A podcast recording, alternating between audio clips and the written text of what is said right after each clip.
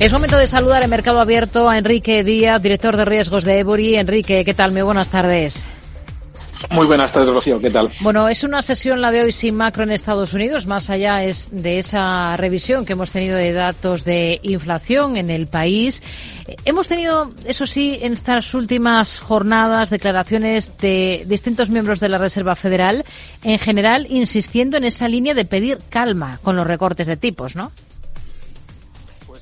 Reacción a, esas declaraciones y también pues a los datos que hemos visto esta semana que corroboran el, la fortaleza de la economía americana, pues hemos visto que los mercados ya han renunciado a cualquier posibilidad de recortes en marzo incluso mayo pues eh, empiezan a, a, repensárselo y nosotros pensamos que seguirá esa, esa puesta en precio de que no vamos a ver recortes hasta junio al menos. Hmm. ¿Hasta qué punto esas turbulencias que, que estamos viendo en el sector inmobiliario comercial en Estados Unidos son o pueden llegar a ser un problema en el país?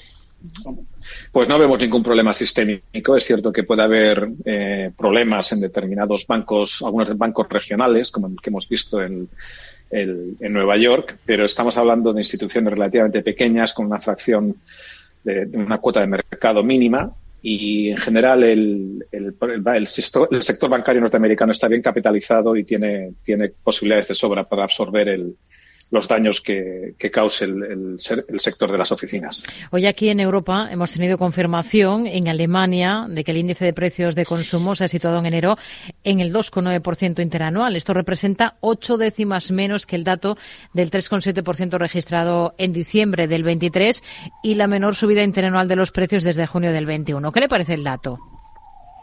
El dato es bueno, sin duda, pero nosotros preferimos eh, prestar atención al, de, al dato de inflación subyacente, porque el dato general incluye bastante ruido de, políticas eh, estatales de, prote de, protege de, protección y subvención de los precios de la energía y el que, se ve, que no aparecen en el dato subyacente. Eh, el dato subyacente sigue por encima del 3%, eh, ha mejorado notablemente en lo que a lo largo de 2023 pero sigue todavía pues, relativamente lejos de ese objetivo de por debajo del 2% y confirma que quizás esa, esa última milla de la lucha contra la inflación será la más difícil.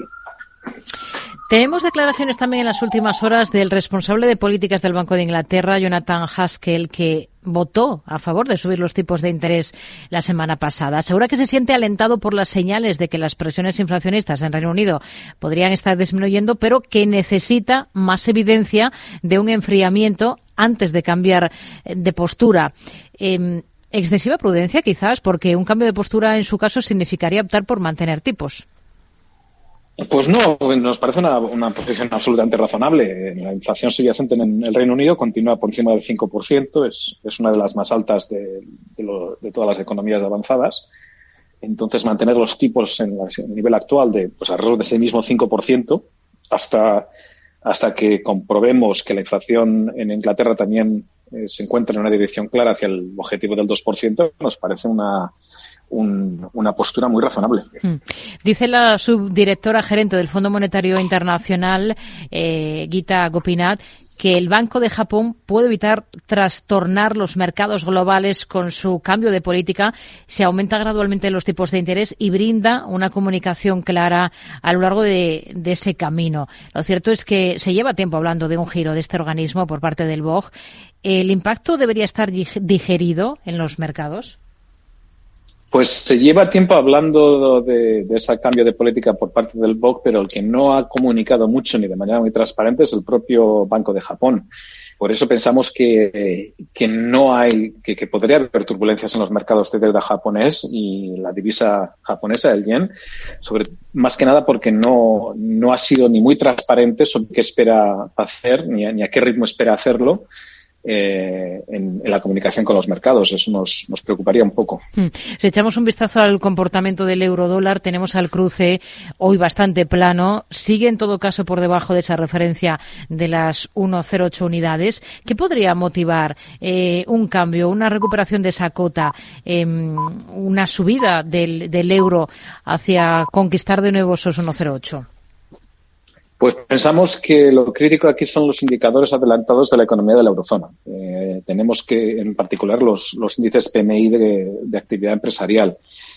eh, hasta que no veamos esos índices recuperar el nivel de los 50, que nos indicaría que la economía europea reprende la senda del crecimiento tras el estancamiento de 2023, pues vemos difícil una subida sostenida del euro.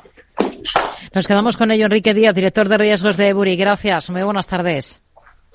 Muy buenas tardes, Rocío.